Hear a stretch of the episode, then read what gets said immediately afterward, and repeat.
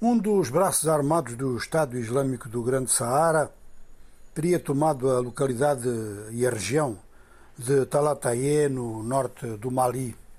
Uma região que é em grande parte habitada por tuaregs e, aliás, foi um movimento de base tuareg que opôs resistência a esses grupos. Mas uh, são grupos que vêm uh, a crescer há muito tempo, que se movem com muita facilidade uh, em motocicletas, mas em grande número, portanto, receberam um bom abastecimento têm atuado com base neste meio de transporte, tanto no Mali quanto no Níger, quanto no Burkina Faso.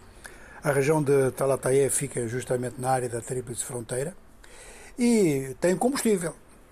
Ora, além disso, mobilizam bastante e desde há muito tempo que se assinalava que nas regiões próximas, portanto, não só na de Talatayé, a implantação do Estado Islâmico do Grande Saara, sob vários nomes, eh, era importante. O governo diz que está a fazer um reconhecimento aéreo da região, o governo tem problemas logísticos para chegar até lá, e os combatentes tuaregs que opuseram resistência provavelmente estão dispersos no mato. Alguns deles conseguiram falar posterior, dizendo que tiveram bastantes baixas. O equipamento desses movimentos tuaregs é inferior ao dos, dos atacantes jihadistas. É uma situação que o norte do Mali repete, ou seja, que neste momento o exército maliano e os seus apoios internacionais não estão atentos a essa situação e é uma situação que incomoda muito a Argélia e incomodaria a Líbia se a Líbia tivesse autoridade de facto no sul do seu país, portanto, perto das fronteiras com o Sahel. Quem se preocupa bastante com isto é o Níger e é o Burkina Faso, porque são combates que se aproximam muito da sua fronteira. É, um, é uma área bem escolhida pelos jihadistas, naturalmente, eles têm muita capacidade de escolhas estratégicas, porque além de ameaçar a tríplice fronteira, ameaça uma cidade importante, importante até do ponto de vista histórico e cultural, que é a cidade de Gao. Bom, ali perto, no, no, no Burkina Faso, como se não chegassem as ameaças de terrorismo, há ameaças dentro da cidade eh, aos mínimos funcionamentos democráticos.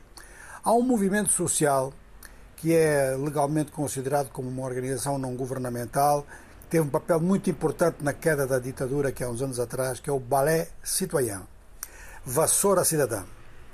É uma, uma, uma expressão que serviu para combate à corrupção, para combate à ditadura e que se mantém.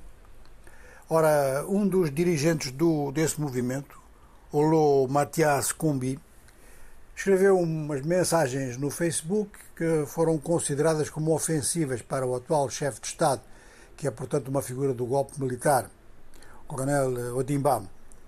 E depois participou em emissões em televisões privadas. A polícia foi buscá-lo, apresentou-o em tribunal e o tribunal decretou então que ele fique em prisão preventiva para ser julgado com acusações de injúria contra o chefe de Estado, uma acusação que não se fazia há muito tempo no Burkina Faso. Muita gente a pensar que é realmente um aviso, uma intimidação em relação a movimentos sociais, que não tem nada a ver com partidos políticos, mas tem muita coisa a ver com a crítica em defesa de direitos humanos. E o Ballet Citoyen tem um grande prestígio. Eu não sei, nesse confronto, tanto dentro do Burkina Faso quanto fora, quem é que ganha num choque destes? Se é o aviso da parte dos militares contra quem queira fazer críticas ou se é o reforço da crítica em virtude da repressão, já que é a repressão que atinge um movimento com muito, muito reconhecimento social.